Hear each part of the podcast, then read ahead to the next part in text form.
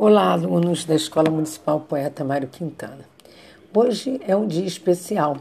Vamos falar um pouco sobre Jacarepaguá.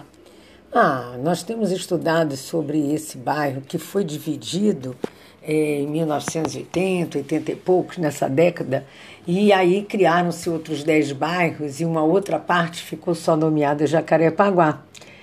Nossa escola hoje está numa parte que já foi Jacarepaguá, mas que tem outro nome, mas que saiu de um bairro maior Jacarepaguá, que faz 427 anos. E aí resolvemos fazer um acróstico. É um acróstico que começamos a fazer até com alunos da 1402. Mas esse acróstico, ué, vocês não sabem o que é acróstico? Ah, então eu vou dizer para vocês. Acróstica, assim, é um, é um, quando a gente compõe em versos, onde a gente monta um texto com letras iniciais ou as do meio as do fim, que lidas de cima para baixo, no sentido vertical, formam uma ou duas palavras que são o tema que a gente quer trabalhar. No nosso caso, forma a palavra Jacarepaguá.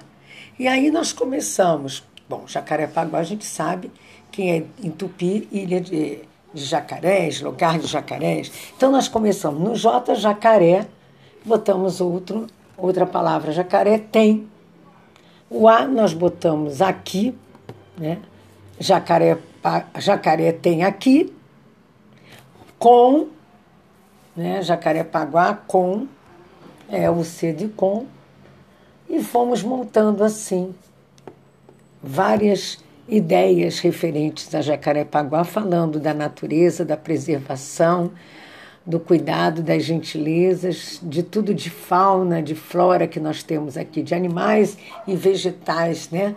Em que nós temos esse maciço maravilhoso da Tijuca, uma parte também do maciço da Pedra Branca, lagoas como a Lagoa da Tijuca, a Lagoa eh, de Marapendi, que já é mais para Barra, né?